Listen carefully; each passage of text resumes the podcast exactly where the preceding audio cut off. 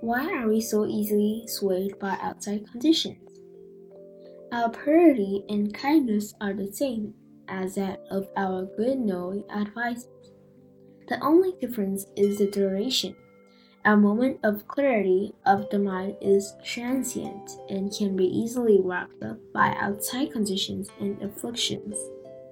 Whereas our good knowing advisors are capable of maintaining this complete kindness and purity all the time.